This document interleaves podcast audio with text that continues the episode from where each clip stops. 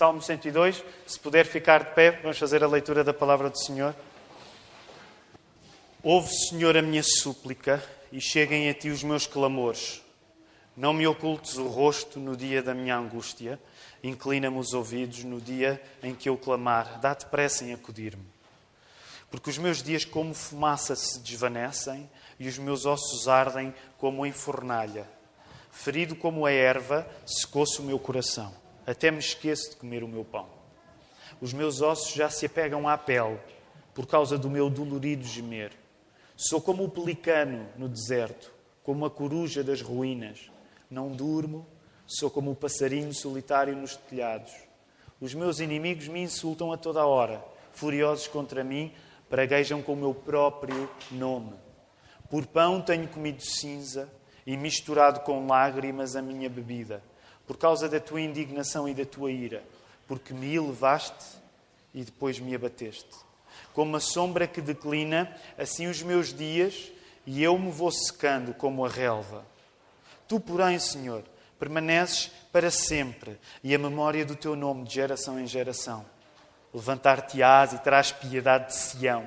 É tempo de te compadeceres dela, e já é vinda a sua hora. Porque os teus servos amam até as pedras de Sião, e se condoem do seu pó.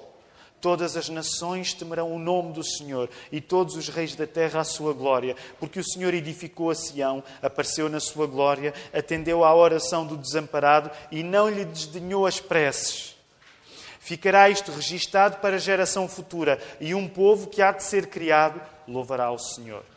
Que o Senhor, do alto do seu santuário, desde os céus, baixou vistas à terra para ouvir o gemido dos cativos e libertar os condenados à morte, a fim de que seja anunciado em Sião o nome do Senhor e o seu louvor em Jerusalém, quando se reunirem os povos e os reinos para servirem ao Senhor. Ele me abateu a força no caminho e me abreviou os dias. Dizia eu: Deus meu, não me leves na metade da minha vida, tu cujos anos se estendem por todas as gerações. Em tempos remotos lançaste os fundamentos da terra e os céus são obra das tuas mãos. Eles perecerão, mas tu permaneces. Todos eles envelhecerão como uma veste, como roupa os mudarás e serão mudados. Tu, porém, és sempre o mesmo. Os teus anos jamais terão fim. Os filhos dos teus servos habitarão seguros e diante de ti se estabelecerá a sua descendência. Temos estado de há uns meses para cá a estudar alguns dos salmos com um propósito específico, que é o de lutar por uma vida com mais oração. Reconhecemos que somos pessoas que oram pouco, queremos orar mais, queremos ter mais intimidade com o nosso Deus e por isso, quando começamos esta série de sermões no livro dos Salmos, chamamos-lhe Oficina de Oração, porque temos de colocar mãos à obra. Aliás, se olharem para os vossos boletins, quando diz ainda o sermão de hoje, recordam-se alguns dos desafios que foram colocados na semana passada. Porque no final de cada sermão temos tentado sugerir exercícios de oração para a nossa vida, para que durante a semana que se segue, ouvirmos a palavra de Deus pregada nesta casa de oração, nós possamos ser transformados pelo Espírito Santo, pela pregação da palavra. E aí estão algumas das perguntas que foram da semana passada. E eu hoje queria já começar por aí, lembrando os desafios da semana passada. Durante a semana pediste a Deus que te tornasse uma pessoa mais justa. Nós, enquanto igreja, acreditamos na necessidade de sermos mais justos do que somos. Durante a semana, foste corajoso a pedir coisas a Deus. Nós, enquanto igreja, acreditamos que precisamos de mais coragem para pedir coisas a Deus e que muitas vezes somos, perdoem-me a expressão, estupidamente tímidos a pedir coisas a Deus que Ele nos quer dar. Durante a semana tiveste medo do ridículo, porque uma das coisas que falámos na semana passada é que muitas vezes o ridículo de quem sofre pode ser uma razão para desistirmos de ser justos. Então, durante esta semana, alguma vez oraste a Deus e pediste: Deus, não me des medo de ser ridículo, se através do ridículo eu precisar de ser mais justo. Pediste isso a Deus? Durante esta semana, pensaste que tens de ser mais ajuda para os outros? Gostava de lembrar estes, porque estes foram exercícios que foram sugeridos na semana passada. E eu não quero, o meu plano não é desistir de continuar a sugerir exercícios bem práticos para nós. Eu não vou perguntar quem os fez, mas eu estou certo que, mesmo que seja uma minoria, há uma minoria a ser transformada nesta igreja também porque está a fazer estes exercícios. Não é pelo valor dos exercícios em si, mas é pela confiança em Deus que fazê-los também significa. Se vocês repararem para aqueles que estiveram connosco a semana passada, o tom do Salmo 102 não nos parece assim tão diferente do tom do Salmo 69, que na semana passada lemos. E por isso gostaríamos de começar logo por assumir o título eu devia ter lido e não li, mas vou aproveitar para lê-lo agora. Logo no título. Eu comecei logo no verso 1 mas valia a pena ter lido o título. Até porque, como já partilhei convosco noutros sermões, em muitos casos estes títulos faziam parte, fazem parte do Salmo. Oração do aflito que, desfalecido, derrama o seu queixume perante o Senhor. Este é o título que eu tenho. Oração do aflito que, desfalecido, derrama o seu queixume perante o Senhor. Sabem, se nós quisermos ser rigorosos, não existem orações por responder. Na pior das hipóteses, existem orações respondidas no sentido contrário àquilo que nós pedimos. Certo? Não existem orações por responder. No pior das hipóteses, existem orações que foram respondidas no sentido contrário àquilo que nós pedimos a Deus. E nesse aspecto, nesse sentido, até uma oração negada por Deus é, de certo modo, uma oração atendida. Já pensaram nisto? Até uma oração que Deus não responde ao desejo que nós levamos até Ele, até Ele nos está a responder. Até numa oração que parece que Deus não está a responder aquilo que eu lhe pedi, até Ele está a responder. Porque Deus cuida de nós também pelo facto de não agir em conformidade com alguns dos pedidos que nós lhe fazemos. Aqui há uns meses, quando estudávamos o livro sobre oração do pastor Tim Keller, eh, falávamos sobre isso. O facto de que Deus é amoroso também se vê por Ele nem sempre responder àquilo que nós lhe pedimos. E o Salmo 102, que nós acabamos de ler, passando por diversos lugares, passa por este lugar, que é o lugar da oração aparentemente não respondida, que na prática é uma oração respondida. O Salmo 102 passando por muitos lugares, passa por este lugar que é uma oração que, parecendo que não foi respondida por Deus, na prática ela foi respondida. Quando nós estudamos o Salmo 102, encontramos várias explicações para o contexto. E gostava de vos falar brevemente acerca do contexto do Salmo 102. Como é que ele apareceu? Eh, quem é que o escreveu? Há quem, numa tradição mais antiga, olhe para o Salmo 102 e encontre no Salmo 102 um salmo do tempo do exílio. Do exílio, neste caso, da Babilónia. Então, nós temos uma ideia que o exílio da Babilónia aconteceu perto de cinco séculos antes de Jesus nascer. Primeiro caiu o Reino do Norte, depois caiu Jerusalém e o povo de Israel foi levado cativo para a Babilónia. E há uma tradição antiga que atribui o Salmo 102 é este contexto. Há até quem pense que por isso este podia ser um salmo escrito, imaginem, pelo profeta Daniel, pelo profeta Neemias. Lembram-se há um ano estudámos o livro de Esdras e Neemias? Falámos tanto tempo acerca do regresso do povo de Israel, neste caso, o regresso do povo de Israel da Babilónia para Jerusalém, e há quem atribua este salmo eventualmente a Neemias. No entanto, e mais recentemente, os teólogos acham improvável que este salmo seja desse tempo e consideram que o mais provável é que seja anterior e que possa até mesmo ser de David. Que essa seja uma possibilidade. E que o contexto é que quando o salmista está a escrever este salmo, pode ser que houvesse uma crise grave que estava a colocar em causa a segurança de Jerusalém. Pode ser este contexto. Nós não temos a certeza, são possibilidades. O facto é que, quando nós lemos o Salmo 102, há aqui uma experiência de angústia que está a ser transmitida. Não dá para não perceber que quem está a escrever se sente aflito. Concordam comigo? Não dá para lermos este Salmo 102 e não entendermos que a pessoa que está a derramar a sua alma, ela se encontra aflita. E nesse sentido, ele volta a ser muito parecido com o Salmo 69. Na semana passada, quando lemos o Salmo 69, Lembram-se uma das coisas que partilhei convosco foi que se nós queremos ter o acesso bíblico possível às palavras de Jesus no Getsemane, provavelmente o Salmo 69 era um bom salmo para nós lermos. E o Salmo 102, nesse sentido, não é muito diferente. Como disse na semana passada, volto a dizer: se tu queres ter uma ideia acerca daquilo que Jesus Cristo sentiu, pensou e falou quando esteve no jardim do Getsemane, umas horas antes de ser crucificado, leu o Salmo 69 e leu o Salmo 102.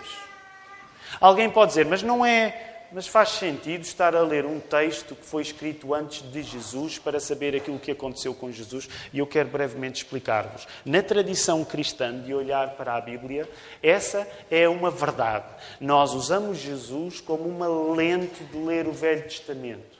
E sem Uh, e sem forçarmos o texto do Velho Testamento, a Bíblia hebraica que foi escrita antes de Jesus, a dizer algo que não diz, nós não queremos forçar o Velho Testamento a dizer algo que ele não diz, mas de facto, quando nós lemos o Velho Testamento, nós encontramos Jesus lá.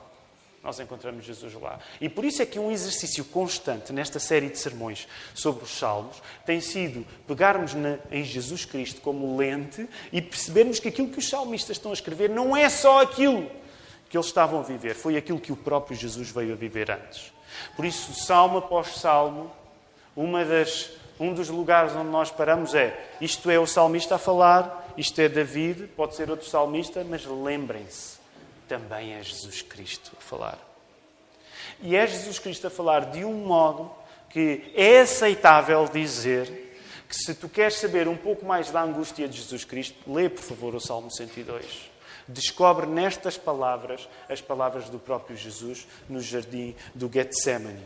Porque a tristeza do salmista no Salmo 102 continua a servir de descrição gráfica, uma descrição impressionante daquilo que passou pelo coração de Jesus quando ele sofreu no seu jardim, no jardim do Getsemane. O pastor Tim Keller diz que não há angústia que não esteja neste Salmo 102. Não há angústia que não esteja neste Salmo 102. Voltem, por favor, a colocar os vossos olhos no texto. Reparem, há temperaturas altas de febre, no verso 3. Há esgotamento físico, no verso 4. Há sinais de depressão, daquilo que nós hoje chamaríamos clinicamente de depressão, como, vejam aí, verso 7, não durmo, falta de sono. Falta de apetite, no verso 4. Até me esqueço de comer o meu pão, os meus ossos já se apegam à pele, no verso 5. E no verso 9, choro descontrolado. Tudo é, comportamentos que nós podemos encontrar numa pessoa que está é, clinicamente deprimida. Aliás, alguns de nós aqui na igreja sabemos bem o que é isto. Já passámos alturas de tristeza tão profundas que o apetite se foi, que choramos sem perceber porque é que choramos.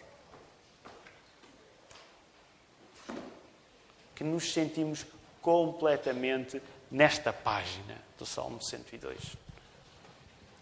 Nada disto, nada destes sentimentos, essa é uma das coisas que eu te quero dizer hoje e gostaria que tu percebesses. Não há nenhum sentimento que esteja aqui descrito que seja estranho para Jesus Cristo. Jesus Cristo não foi um robô enviado do céu a desempenhar uma função automática e mecanicamente. Não há uma gota da tristeza deste caldo de tristeza profunda que está aqui, que Jesus Cristo não tenha conhecido. E permitam-me dizer isto com franqueza. Estou a falar para mim, estou a pregar para mim, estou a pregar para vocês também nesta manhã. Nós pensamos muito pouco nisto. Nós pensamos muito pouco no custo que Jesus teve quando foi homem nesta terra. E não há aqui nada estranho que não tenha passado por Jesus. Como Jesus é melhor lente dos salmos, nós encontramos aqui espelhada a dimensão da sua aflição.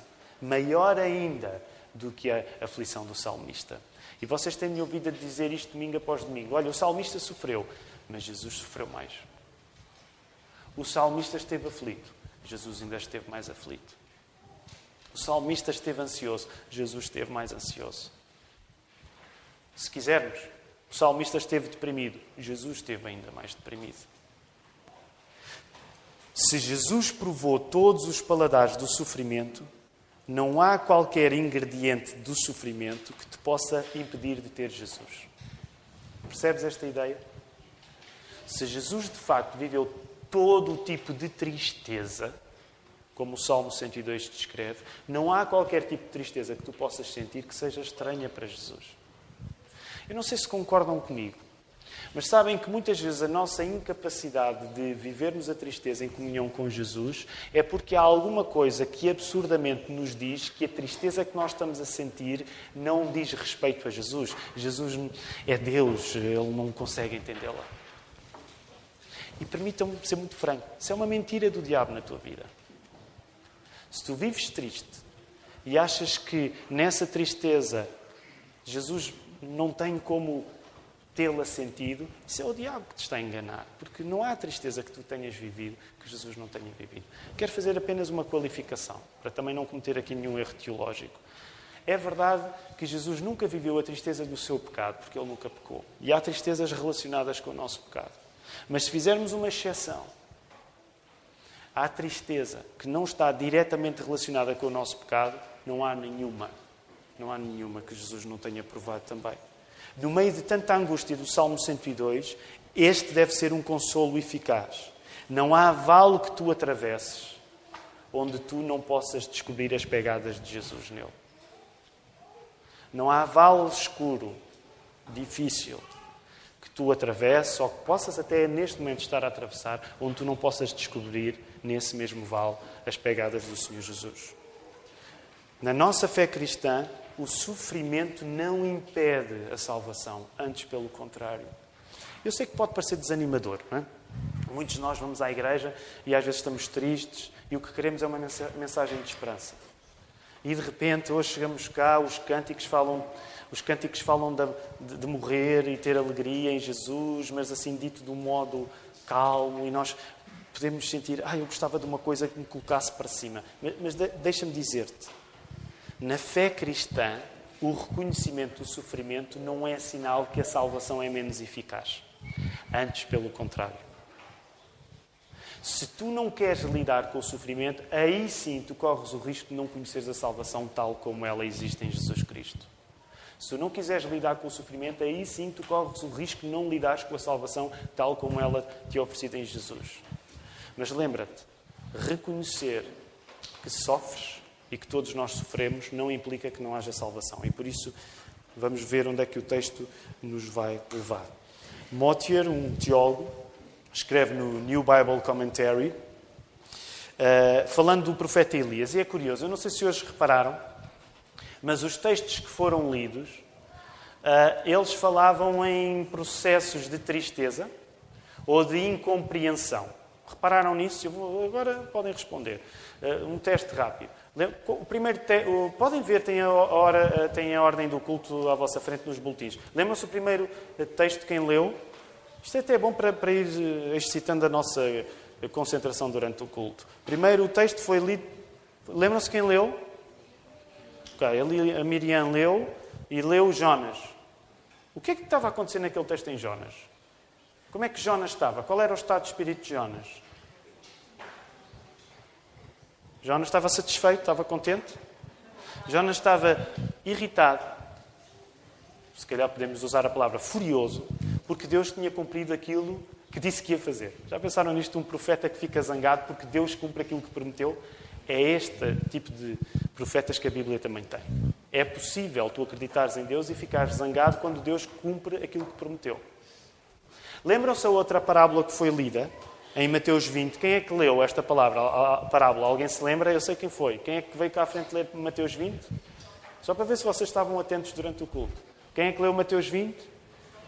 O João Parreira. O João Parreira veio ler uma parábola de vários trabalhadores. Lembram-se? Uns que começam o turno mais cedo e outros que começam o turno mais tarde. E não é que acabam todos na mesma altura, portanto, significa que uns tiveram um turno grande e outros tiveram um turno pequeno. Qual é o sentimento em relação a quem teve um turno pequeno e, surpreendentemente, recebe o mesmo salário? É o de injustiça. Reparem que os textos bíblicos hoje nos falam de pessoas que, por alguma razão, sentem que a realidade a acontecer é injusta. E este tem sido também o nosso assunto durante esta série de salmos. Agora, deixem-me falar de outro profeta ainda, que passou por alguma coisa parecida. E ele é mencionado por Motier. E ele é o profeta Elias. Vocês lembram-se quando Elias, já no outro dia falámos acerca de Elias, quando Elias depois, aliás, creio eu que foi há duas semanas, por causa dos profetas de Baal. Lembram-se? Elias tem um confronto incrível com os profetas de Baal. Quantos é que eram profetas de Baal? Eram dois? Três? Força, vá, não tenham medo. Quantos profetas de Baal eram? Eram cinco? Eram quanto? Quatro, quatro, bem, ainda bem que disseste, Filipe, que eu acho que no outro dia errei e disse 500. Mas pronto, o Filipe nestas coisas, de certeza, se ele disse 450, eu vou pelo Filipe. Então, ok, era quase, assim agora para me safar um pouco, era quase meio milhar, ok? Quase meio milhar. 450 para, uh, profetas de Baal. Depois de uma vitória retumbante, sabem o que é que Elias orou? Depois de uma vitória retumbante, vocês não precisam de abrir, mas este texto, este texto está no primeiro livro de Reis, no capítulo 19. Okay? Não precisam de abrir lá. Depois desta vitória, vem uma senhora que mete a Elias o medo que 450 homens não meteram. Não é? E às vezes é assim, há mulheres que têm um talento em meter medo que 450 homens não metem. Quem é que era esta mulher? Era Jezabel. Sim, Jezabel é da Bíblia, ok? É, é um nome de bruxa hoje em dia, mas é da Bíblia. A história de Jezabel está na Bíblia. Vocês sabem qual é a reação de Elias quando Jezabel coloca a cabeça dele a prémio? Depois daquela vitória sobrenatural com quase meio milhar de profetas de Baal. Sabem qual é a reação de Elias? Elias ora e pede a Deus que o leve. Elias ora e pede a Deus que, se for da vontade de Deus, que ele possa morrer. Deus, leva-me. Já falámos em alguns uh, exemplos de oração em que as pessoas se sentem injustiçadas e eu hoje gostaria que nós pensássemos em Elias. Elias fez uma oração que foi: Senhor, leva-me. E permitam-me dizer cuidadosamente, mas quero sugerir isso. Provavelmente alguns de nós, nesta manhã, já passámos por circunstâncias tão difíceis em que orámos coisas parecidas. Senhor, leva-me. Já não tenho prazer em viver. Estou triste. Leva-me. Agora, qual é o ponto de trazermos exemplos de oração que nos parecem tão fora de tom? Porque o pedido de Elias foi recebido no céu no sentido oposto àquilo que Elias orou. Então, o que Motier diz no seu comentário sobre este texto é que, de certo modo, Elias pede a Deus: Senhor, por favor, eu, eu hoje trago-te um motivo de oração que é mata-me, leva-me. E aqui são à parte. Sim, a Bíblia mostra homens fiéis a desejar morrer. Podemos até, se calhar, forçar um bocadinho e dizer: sim, é possível um homem de Deus ter instintos suicidas.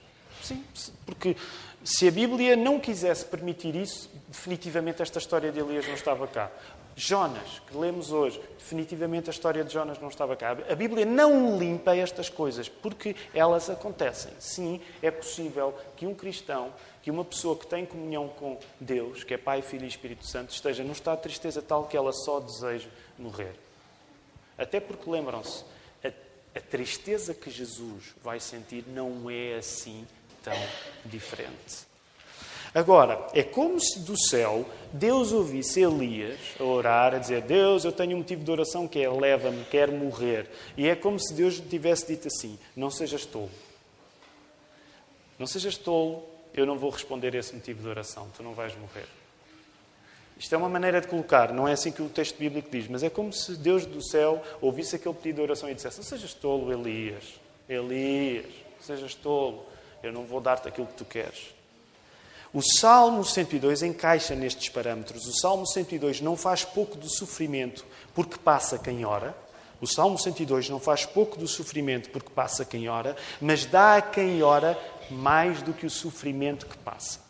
Vou voltar a repetir porque é uma frase assim longa, mas eu acho que ela é importante. O Salmo 102 não faz pouco do sofrimento porque passa quem ora, mas dá a quem ora mais do que o sofrimento que passa. Isto levanta-nos algumas questões. Até que ponto é que a pessoa que passa por sofrimento pode orar num sentido contrário ao fim do seu próprio sofrimento? Ou pedir o fim desse sofrimento da maneira errada como Elias pediu?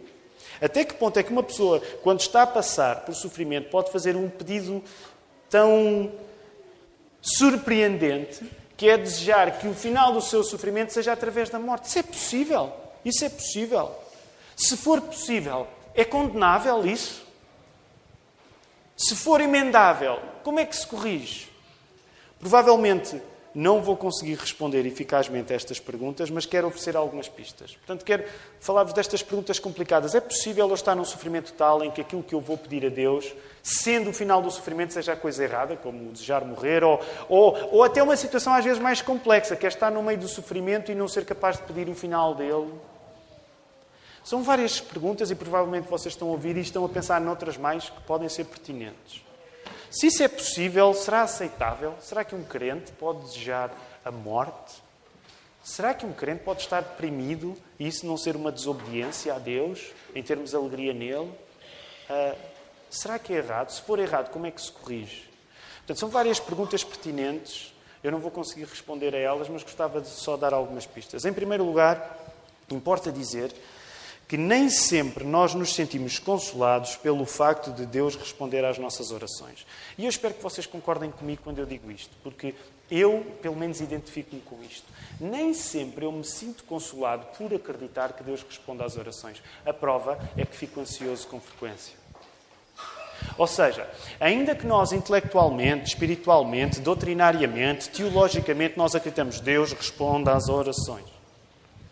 Nem sempre esse facto consegue consolar-nos quando nós estamos tristes. Concordam? Acham inaceitável o que eu estou a dizer?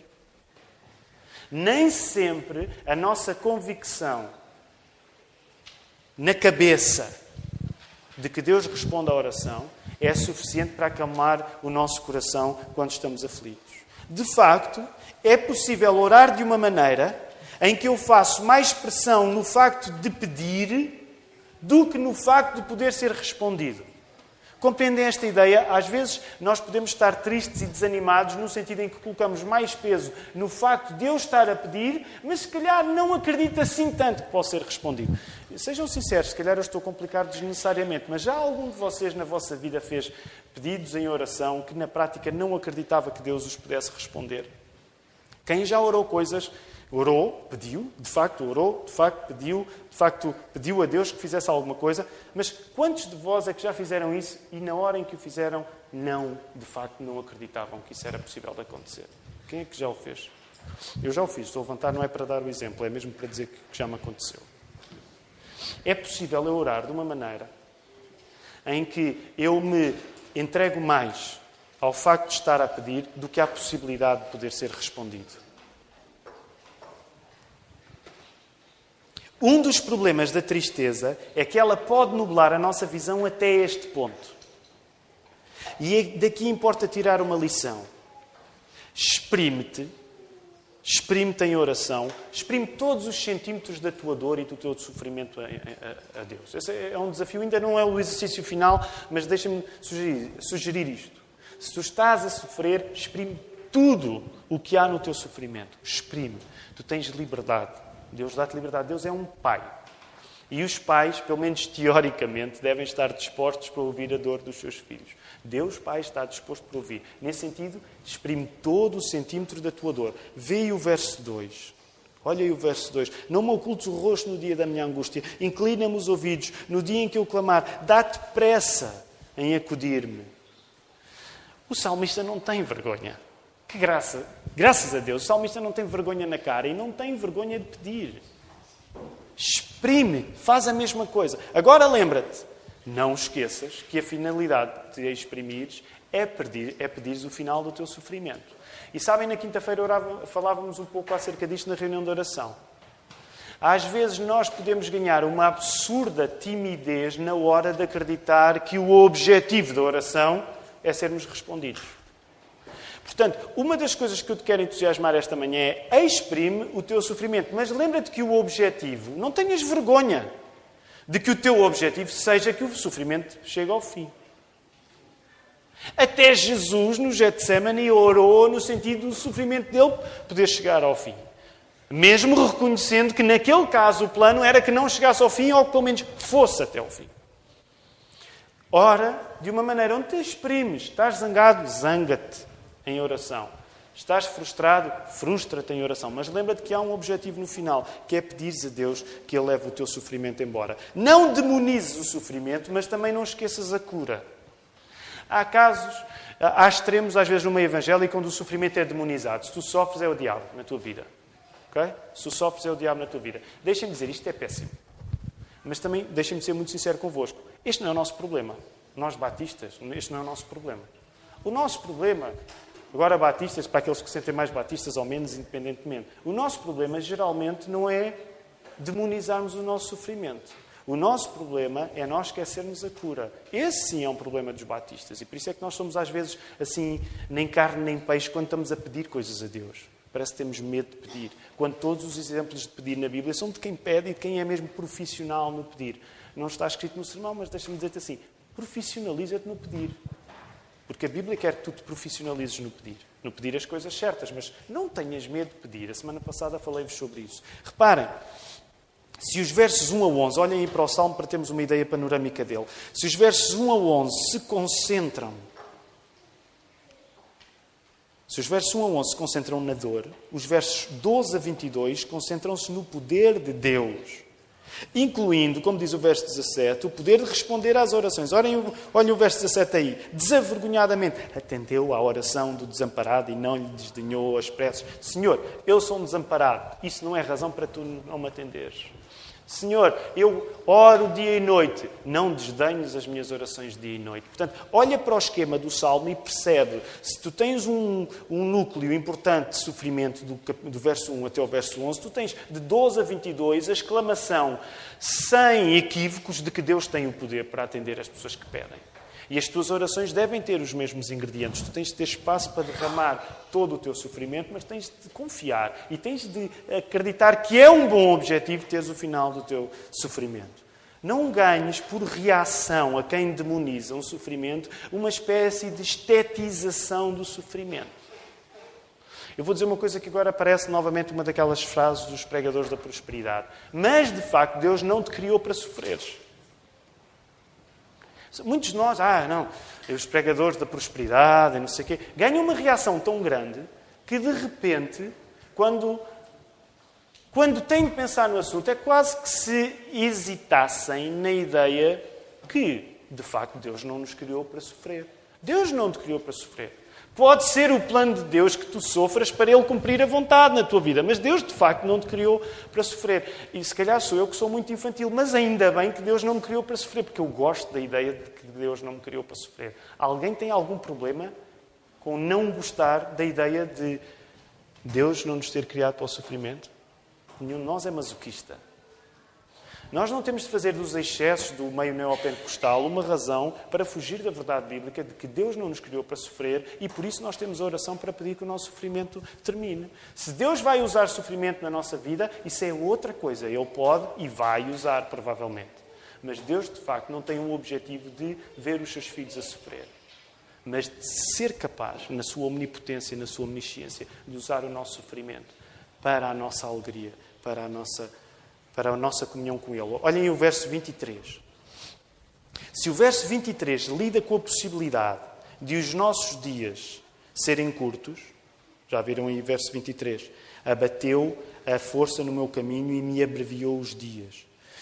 Se o verso 23 lida com a possibilidade da vida ser breve, Jesus não lidou com a possibilidade, Jesus lidou com o facto. Já pensaste nisso? Jesus não lidou com a possibilidade de ter uma vida breve. Jesus lidou com o facto consumado. Jesus teve, teve uma vida breve. 33 anos.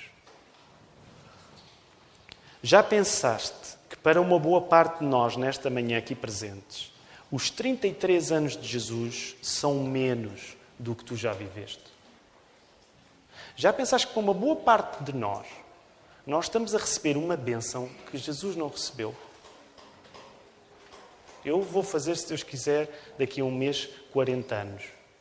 Nesse sentido, nesse sentido, eu já estou a viver uma bênção que Deus Pai não deu a Deus Filho. Aliás, sabem, por estúpido que pareça, eu vou confessar um pouco da minha maneira tola de pensar.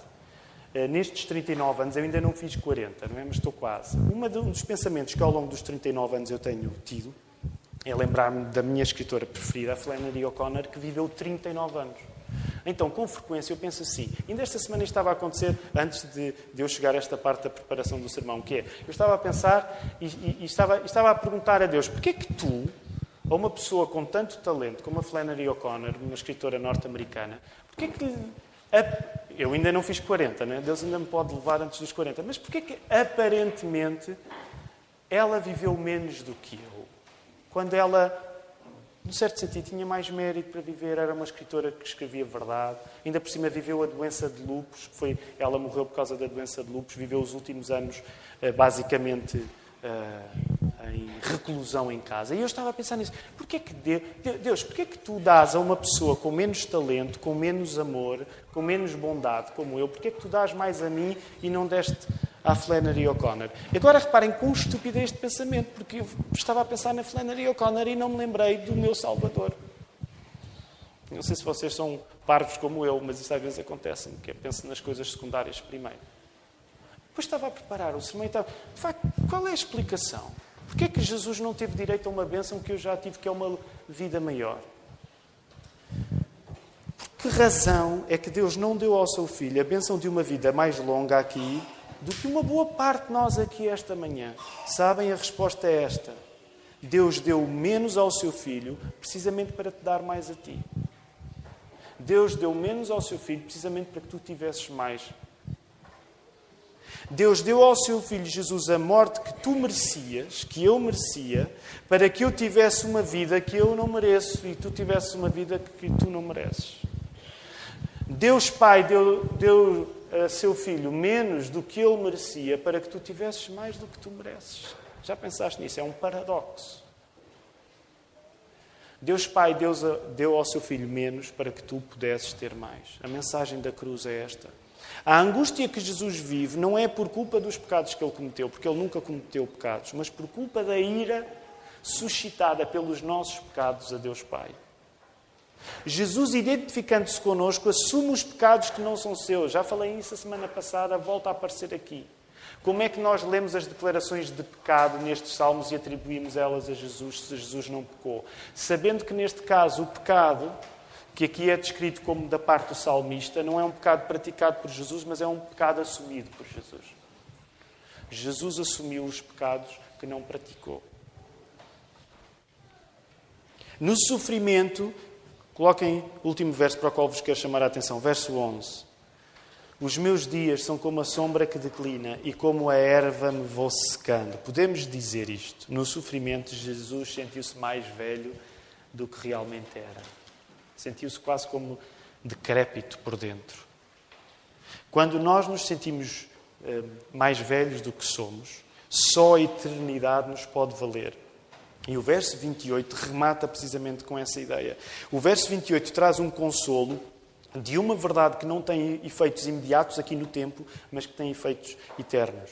A verdade do verso 28 não tem efeitos imediatos aqui e agora, leste aconteceu, mas tem efeitos eternos. Os filhos dos teus servos, último verso deste salmo, os filhos dos teus servos habitarão seguros e diante de ti se estabelecerá a sua descendência. Este é o objetivo do sofrimento. O sofrimento não é um fim em si mesmo, mas o sofrimento é um meio de não só tu, mas como muitos mais serem abençoados por Deus. Logo quero terminar, já estamos um pouco avançados no tempo, mas quero terminar com três desafios de oração. Semana passada foram quatro, três desafios de oração. Se tomas nota, toma nota, por favor. Se não tens feito os outros exercícios, compromete-te a começar a fazer agora com estes. Agora faz alguma coisa. E, e permitam-me agora, sobretudo para os homens. Eu, vocês sabem que eu sou chato para os homens. Uh, sobretudo para os homens, porque eu vejo muita, muita atividade por parte das nossas mulheres e as mulheres respondem de uma maneira e os homens, homens, nós temos de responder. Se não começaste a fazer, não, não, estou a dizer isto fraternamente a mim, mas não me deixes desculpas, começa a fazer, faz alguma coisa, por favor.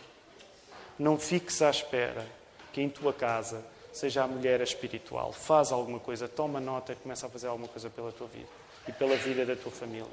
Portanto, homens mediterrânicos, nós temos de largar desculpas, ok?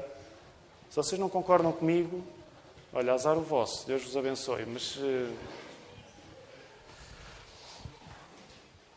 Logo, primeiro desafio: não desperdices o sofrimento como motivo de oração. Mas se é o sofrimento que te leva à oração, não deixes que o sofrimento te domine na oração.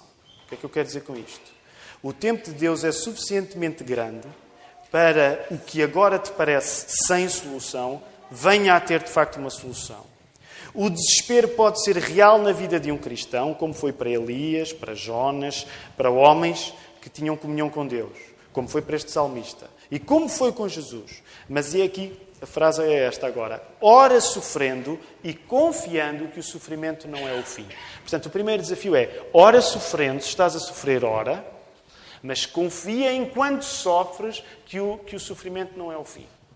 Ora sofrendo, confiando que o sofrimento não é o fim. Se tão somente colocar as coisas nestes, nestes termos já é difícil, então faz assim: Senhor, ajuda-me a que quando estou a orar eu me lembre que tu não me criaste para o sofrimento.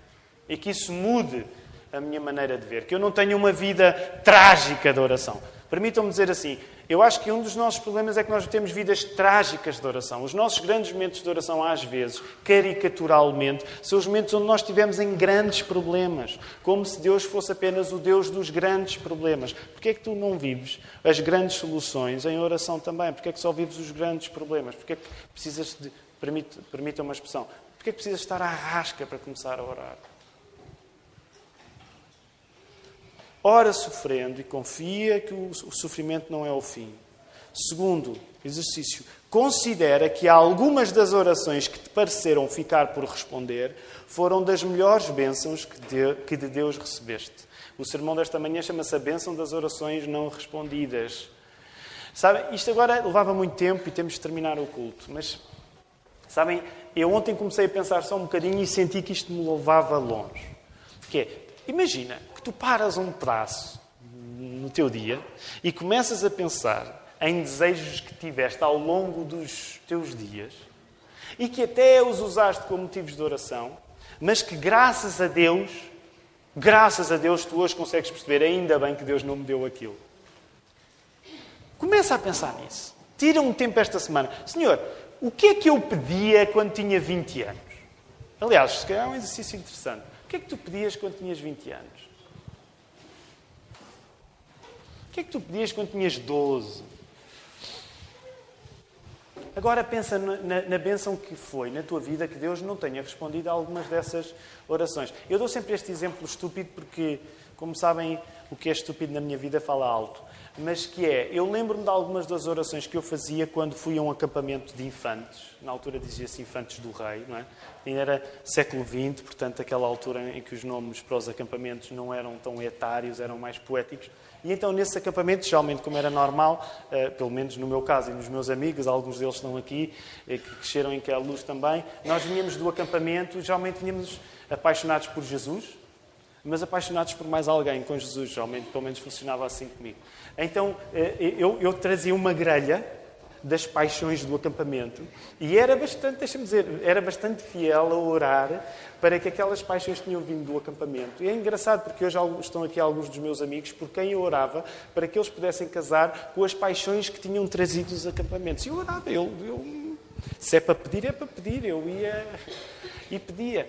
Claro, graças a Deus. Agora, isto é estúpido, mas isto é, isto é tal e qual.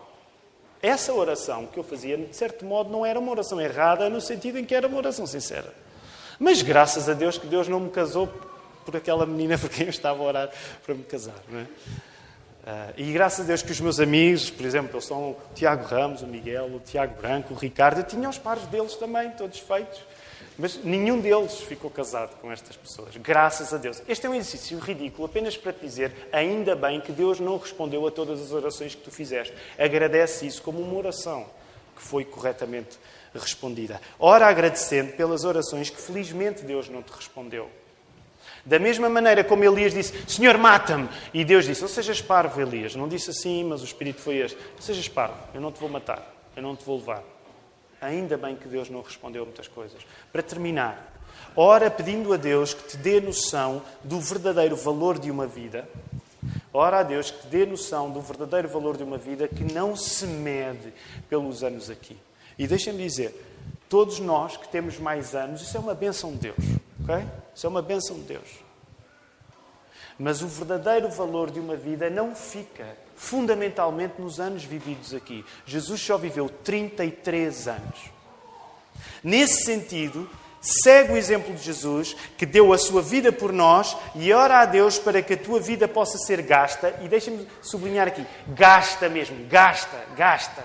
Jesus, quando morreu, estava gasto, estava exausto, ele tinha levado a tareia da vida dele, ele estava gasto. Jesus gastou todo o pingo da sua vida para fazer aquilo que o Pai lhe tinha dado para fazer. Eu não estou a dizer vai e arranja maneira de morreres crucificado, mas o que eu te estou a dizer é sim, de certo modo, tu tens de gastar mesmo a tua vida, gastá-la mesmo.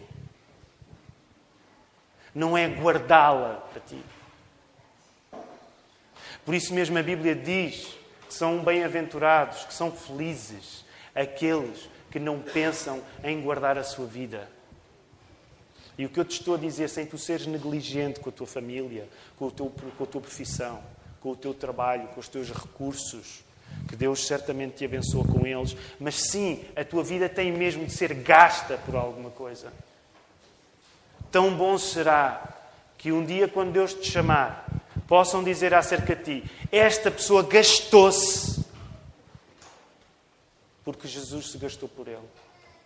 Esta pessoa deu tudo porque Jesus deu tudo por ele. Pensem nas pessoas da vossa vida que vocês respeitam e que são exemplos que vos guiam, porque foram pessoas que se gastaram, gastaram como Jesus se gastou. Não estiveram a fazer poupança dos seus esforços para, para uma velhice sossegada, gastaram-se. Alguns deles nem à velhice chegaram, como o Senhor Jesus, que nem à velhice chegou. Deus nos ajude.